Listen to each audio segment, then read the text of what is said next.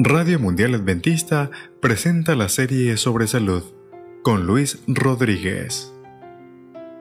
Te doy la bienvenida a esta nueva serie sobre la tristeza o depresión. Nuestro tema de hoy, su tristeza se convertirá en alegría. Para la celebración del Día Mundial de la Salud Mental, la Organización Mundial de la Salud lanzó la campaña Hablemos de Depresión. ¿Por qué la Organización Mundial de la Salud está interesada en este tema? Porque la depresión es la principal causa de discapacidad en todo el mundo.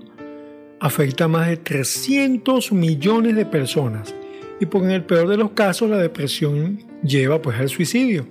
La Organización Mundial de la Salud estima que para este año dicho trastorno ocupará el segundo lugar entre las enfermedades, superada solo por las afecciones cardiovasculares.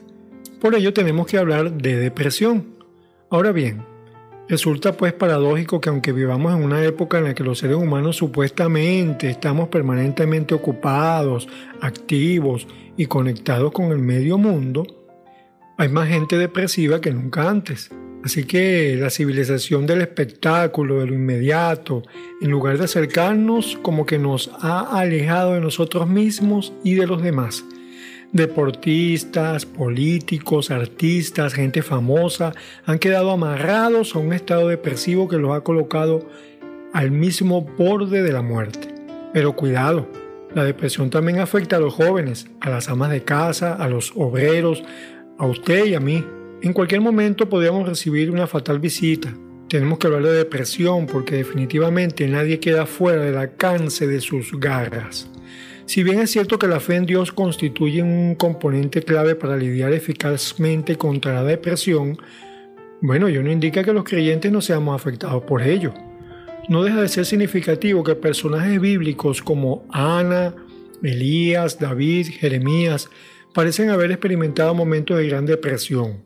En medio de su agonía y de su tristeza, el salmista declaró, Mis lágrimas son mi alimento. Eso se encuentra en el libro de Salmo, capítulo 42, versículo 3. Jeremías no se queda atrás y dice, mis ojos se llenan de lágrimas, pues no tengo a nadie que me consuele, a nadie que me dé nuevo aliento. Eso se encuentra en el libro de Lamentaciones, capítulo 1, versículo 16. Las palabras de Jesús seguramente reflejan la situación actual de muchos. Mi tristeza es tan grande que me siento morir en el libro de Marcos capítulo 14 versículo 34 y también la palabra de Dios para todos. Así que si alguno de nosotros se siente así, entonces aférrese a esta maravillosa promesa bíblica. Aunque ustedes estén tristes, su tristeza se convertirá en alegría. Eso se encuentra en el libro de Juan capítulo 16 versículo 20. Radio Mundial Adventista presentó Serie sobre salud. En la producción del texto, Vladimir Polanco.